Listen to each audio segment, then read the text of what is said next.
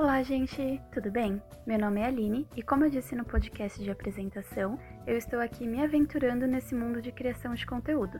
E para iniciar esse projeto, eu escolhi falar um pouco sobre o anime Psycho Pass.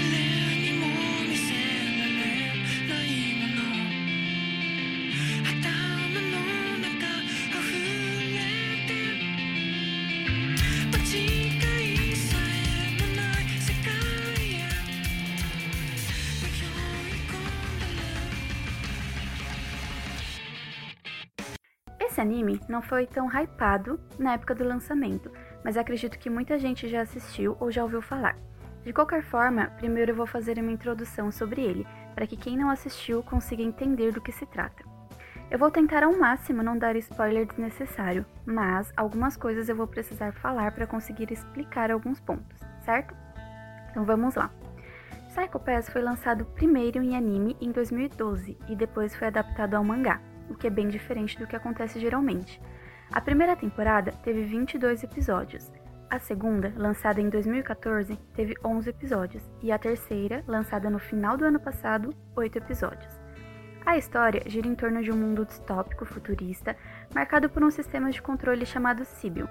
Esse sistema avalia o coeficiente criminal das pessoas e algumas características das suas personalidades, e com base nele, as pessoas eram classificadas em três condições mentais: aquelas que eram aptas a viverem na sociedade, aquelas que precisavam ser submetidas a uma terapia e, quem sabe, poderiam retornar normalmente para o meio social, e aquelas pessoas que possuíam um coeficiente criminal maior que 300, sendo simplesmente eliminadas, mesmo sem terem cometido algum crime.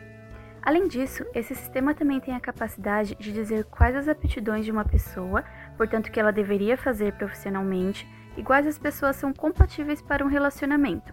Outra peça importante desse sistema são as Dominators, as únicas armas de fogo permitidas no país.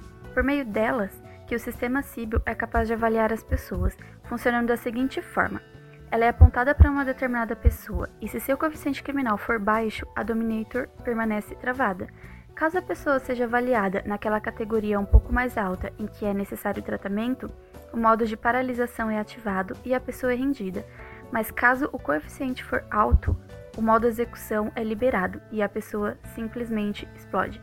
Sério, ela literalmente explode. Inclusive, as cenas em que essas armas são usadas nesse modo têm um efeito incrível, mas são bem violentas. Porém, não é qualquer um que pode usá-las. Elas pertencem a um Ministério de Segurança, tipo uma polícia mesmo, e possuem um tipo de autenticação. Então, caso a pessoa não seja registrada nesse ministério, a arma é inútil. E é aí que entram os personagens principais do anime, esses agentes. Antes de falar sobre eles, é importante dizer que eles são separados em dois grupos. Os inspetores, pessoas com ótimas capacidades mentais e um psicopath baixo, o coeficiente criminal baixo, né? E os executores, considerados criminosos latentes que ganham certa liberdade como subordinados dos inspetores para trabalhar eliminando criminosos latentes, iguais a eles. Os executores existem para fazer o trabalho sujo, já que se expor à violência e estresse constantemente pode fazer com que os inspetores tenham seu psicopath alterado, e como os executores já são criminosos latentes, não faz diferença para eles do ponto de vista do sistema.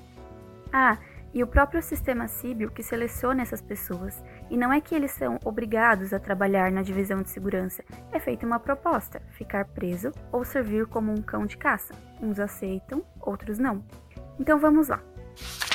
Na primeira temporada, são sete personagens que trabalham na divisão 1 de segurança, dois inspetores e cinco executores. Tem o vilão principal e a chefe lá que representa o sistema, que mais pra frente nós descobrimos que ela é o próprio sistema, bem entre aspas, né? Nas outras temporadas, novos personagens aparecem. Alguns antigos acabam ficando em segundo plano ou reaparecendo, mas eu vou focar só em alguns e a maioria da primeira temporada mesmo, para não ficar muito longa essa parte. E depois, se precisar falar sobre algum outro, eu falo no decorrer dos assuntos mesmo. A primeira personagem que aparece é a Kane Tsunemori, uma inspetora novata com um psicopath baixíssimo, mesmo após passar por situações traumáticas.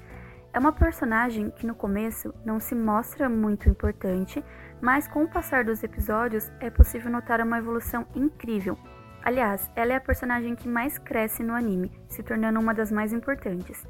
Ela tem uma personalidade gentil e fiel aos seus ideais, acreditando que pessoas podem sim ser recuperadas, procurando agir sempre de forma justa, claro, dentro do que ela acredita ser justiça, passa a maior parte da trama trabalhando ao lado do sistema Síbio. Mas não se engane, ela não faz isso por ser um simples peão, mas sim porque realmente acredita que esse sistema é o mais eficaz que já existiu, reconhecendo que, sem ele, o país voltaria ao caos. Mesmo assim, em diversos momentos, ela vê falhas e aceita a ideia de precisar modificá-lo, além de deixar subentendido que, caso surja um sistema mais eficaz do que o atual, o apoiaria. Outra personagem importante é o vilão da primeira temporada, o Shogo Makishima. Ele tem uma personalidade calma, mas cruel.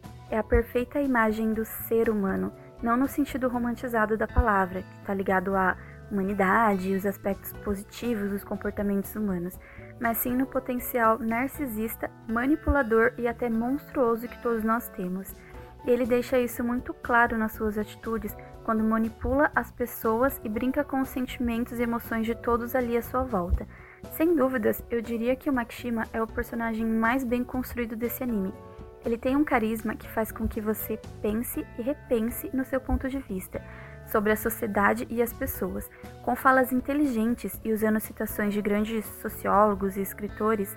Seu objetivo principal na trama é acabar com o sistema síbio, e ele usa argumentos muito bons para justificar isso porém suas ações são completamente maquiavélicas. Ah, e eu esqueci de dizer a melhor parte. Ele representa uma falha no sistema, sendo assintomático, ou seja, mesmo sendo de fato um criminoso, seu Psychopath é limpo, chegando inclusive a zero quando mata uma pessoa. Sim, essa é uma falha, mas é extremamente raro encontrar pessoas assim, e nem todas as pessoas assintomáticas são criminosas. Seguindo com os personagens, nós temos o Shinya Kogami, um dos executores mais importantes do anime. Com uma personalidade mais introvertida, Kogami se mostra muito habilidoso no seu trabalho, inclusive ensinando muita coisa para Akane, em alguns momentos fazendo mais o papel de, de inspetor do que ela. Bom, e para quem já assistiu o anime vai entender o porquê disso. Ele acaba se tornando um personagem conflitante com o vilão, e seu objetivo é matá-lo. Não importa como fará isso ou se seu psicopé se tornar mais sujo, sua vingança e senso de justiça não são questionados, mesmo quando a Kanye tenta mostrar outro ponto de vista para ele. Por último, vou mencionar o Kirito Kamui, o antagonista vilão da segunda temporada. Se você assistiu a primeira temporada e se encantou com Makishima, tente não compará-lo com o Kamui, pois se fizer isso, vai passar a temporada inteira lamentando pela diferença de profundidade e construção da sua personalidade. E isso nem é porque o Kamui não seja um bom personagem, mas sim porque colocá-lo ao lado de um personagem muito bem construído vai apagá-lo, sabe? Mas vamos lá. Se na primeira temporada é apresentado como o sistema Síbio funciona e o conflito do vilão é tentar destruí-lo, na segunda são apresentadas algumas falhas, grande parte por meio do Kamui, que tenta dessa vez julgá-lo. Afinal, quem julga os jogadores? Mas quem é Kamui? Imagine que, por mais que uma Dominator seja apontada para ele, não ocorre uma definição de inocente ou criminoso latente. É como se ele nem fosse reconhecido como uma pessoa, ele simplesmente não existe para o sistema. E aí, sem falar muito sobre o porquê disso, para evitar muitos spoilers, já deu para imaginar o tamanho do problema em ter uma pessoa assim nessa sociedade, né? Como eu disse, há vários outros personagens nas três temporadas, mas apresentando esses, acho que já dá para ter uma boa noção do anime e do seu contexto. Se você ouviu até aqui e se interessou pelo anime, recomendo que pare e o assista antes de continuar com esse podcast. Mas se já assistiu ou não se importa muito com alguns spoilers, ou se isso até o encoraja mais a assistir algo, é só continuar comigo. Bom, eu acabei falando sobre o sistema Síbio e a sua sociedade de modo um tanto negativo nas entrelinhas, mas não é completamente assim. Imagine viver em uma das sociedades mais seguras que já existiu. Comparado aos outros países, ele é um verdadeiro paraíso nesse sentido e por conta disso as pessoas o aceitam sem questionar e nem mesmo saber o que é de fato esse sistema. E diante desse cenário, mesmo sendo um mundo fictício, Psycho Pass nos faz pensar sobre diversos assuntos, como justiça, o bem e o mal, a natureza humana, controle e liberdade. E é esse último assunto que eu escolhi focar a partir de agora. Antes de usar alguns acontecimentos do anime para uma discussão sobre liberdade, vamos primeiro tentar definir o que ela é. E eu digo tentar porque é um termo muito amplo e com diversos pontos de vista entre teóricos. Para alguns, como Sartre, a liberdade é algo intrínseco ao ser humano, então todas as pessoas nascem livres e não podem deixar de ser, porque ela é uma condenação, nós somos obrigados a escolher. E esse fato, segundo a teoria humanista, gera certa angústia nas pessoas, porque escolher está ligado a ser responsável, tanto por si mesmo quanto pelas outras pessoas. Pensando na sociedade apresentada pelo anime, as pessoas estão vivendo seguindo as escolhas impostas pelo sistema. Aí eu penso, se ser livre é uma condição inerente ao ser humano, por que aquelas pessoas parecem não ter a capacidade de escolher? Simples. Para Sartre, não escolher já é uma escolha. O personagem Maxima parece se aproximar muito desse pensamento e, por conta disso, quer causar angústia nas pessoas, acabando com o sistema síbio, e só assim elas de fato perceberiam que são seres livres e responsáveis pelos seus atos. Já outro teórico, o Debord, vai dizer que a escolha é uma liberdade ilusória. Isso porque uma pessoa vai sempre escolher entre duas ou mais alternativas prontas que foram definidas por outra pessoa. Aí sim dá para fazer várias ligações com o que acontece no anime. No caso, quem vai definir essas alternativas é o próprio sistema, e as pessoas podem ter a falsa sensação de liberdade ao escolherem, por exemplo, entre as possíveis profissões definidas para elas, ou mesmo os executores, que podem decidir permanecerem presos ou se tornarem caçadores. E pensando aqui, ter uma liberdade limitada me parece melhor do que não ter nenhuma, mesmo que você tenha que ser um executor, certo? Talvez eu seria uma criminosa latente se vivesse nesse sistema por pensar assim. Mas enfim, nesse sentido podemos dizer que elas são sim livres. Você pode discordar e dizer que o modelo de sociedade do sistema civil está longe de proporcionar liberdade, e eu também discordo em certa medida. Mas vamos pensar em nossa sociedade atual. Podemos dizer que somos seres livres? Eu vou segurar essa pergunta e voltar para ela daqui a pouquinho. Segundo um teórico da psicologia, o Skinner, a liberdade não seria um estado absoluto, mas sim algo relacionado com o que ele chamou de graus de liberdade. Nesse sentido, ser mais ou menos livre tem a ver com a quantidade de alternativas disponíveis para a pessoa e, consequentemente, a sua escolha, bem entre aspas, está presa às suas consequências. Eu vou usar um exemplo pessoal para ilustrar isso. Quando eu acabei a escola, decidi que seria psicóloga, então, dentro de várias opções profissionais que eu tinha, escolhi essa. E eu era realmente livre para ser o que eu queria, certo? Errado? Eu não pude me auto-intitular psicóloga simplesmente por querer eu precisei me matricular em uma faculdade, uma agência de controle que me ensinou as competências e habilidades que precisaria ter, segundo também outras agências de controle, no qual montaram uma grade de ensino. E após seguir o que foi planejado para mim, eu me formei e assim pude ser livre para ser o que eu escolhi. Só que não, porque eu ainda precisei levar um papel que comprovava essa minha formação e pedir ao conselho de psicologia que me desse uma autorização para ser o que eu queria e isso só foi possível porque eu me comprometi a seguir todas as normas éticas e morais estabelecidas por essa outra agência de controle. Então, eu estive e vou estar sempre agindo conforme as alternativas apresentadas para mim, e uma delas é seguir as regras da sociedade que eu vivo. Então, voltando à pergunta, não, não podemos dizer que somos seres livres, pois nos submetemos a determinadas leis e normas que guiam nossa conduta individual para que possamos ter um convívio social sem conflitos, ou pelo menos com o menor possível. E a mesma coisa acontece com o sistema civil. Ele é uma agência de controle, assim como o Estado. Porém, o grau de liberdade que esse sistema dá para as pessoas é menor do que o nosso, claro. Seria como comparar nosso país, o Brasil, com a Coreia do Norte, trazendo essa ideia mais para a realidade. Bom, agora que chegamos à conclusão de que tanto a nossa sociedade quanto a de Psychopaths são sociedades de controle e ao mesmo tempo oferecem certa liberdade, vamos falar sobre outra questão. Na primeira temporada do anime, já é mostrado quantas pessoas estão cegas pelo sistema. Elas simplesmente o aceitam e se adaptam a ele sem questionar, não o criticam. E aqui não me refiro nem a se revoltarem contra ele, mas sim debaterem com críticas construtivas o que seria necessário mudar. Já na segunda temporada, isso fica ainda mais claro.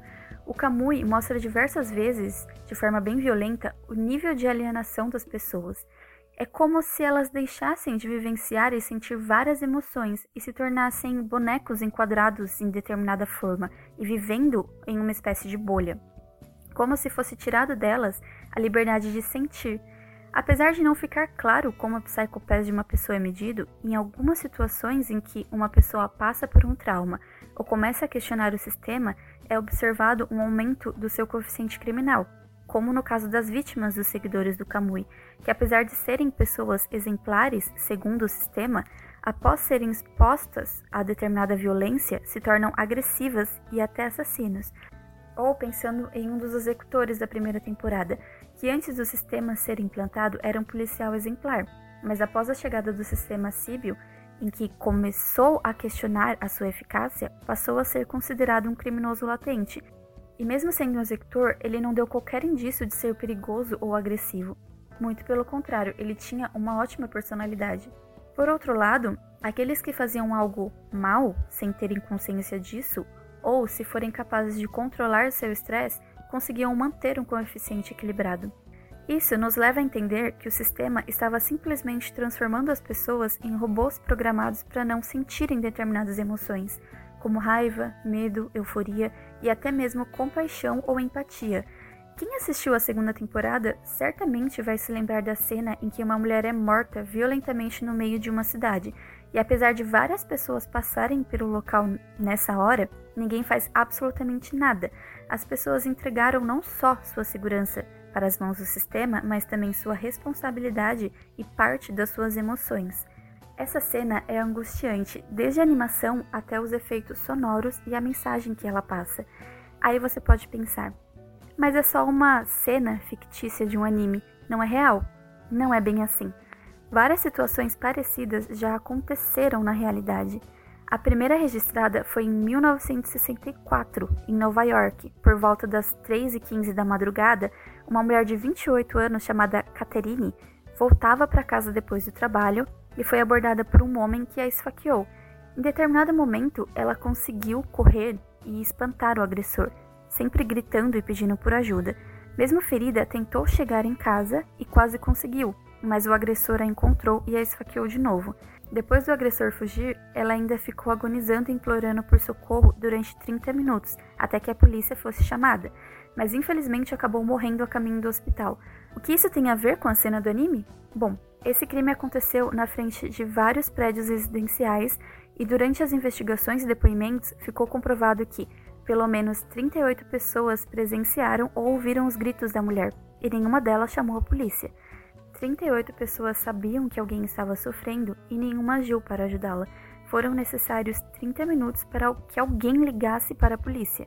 Esse caso foi precursor de diversos estudos sociais e acabou sendo descoberto um fenômeno chamado efeito espectador, o mesmo que acontece no anime.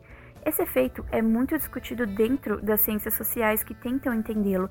Daria para falar muita coisa sobre ele, mas aí eu já estaria saindo do, do objetivo aqui, que seria mostrar que a sociedade apresentada em Psycho Pass, apesar de causar um desconforto e ser vista como fantasia, ficção, acabou não se mostrando tão distante da nossa sociedade e dos nossos comportamentos.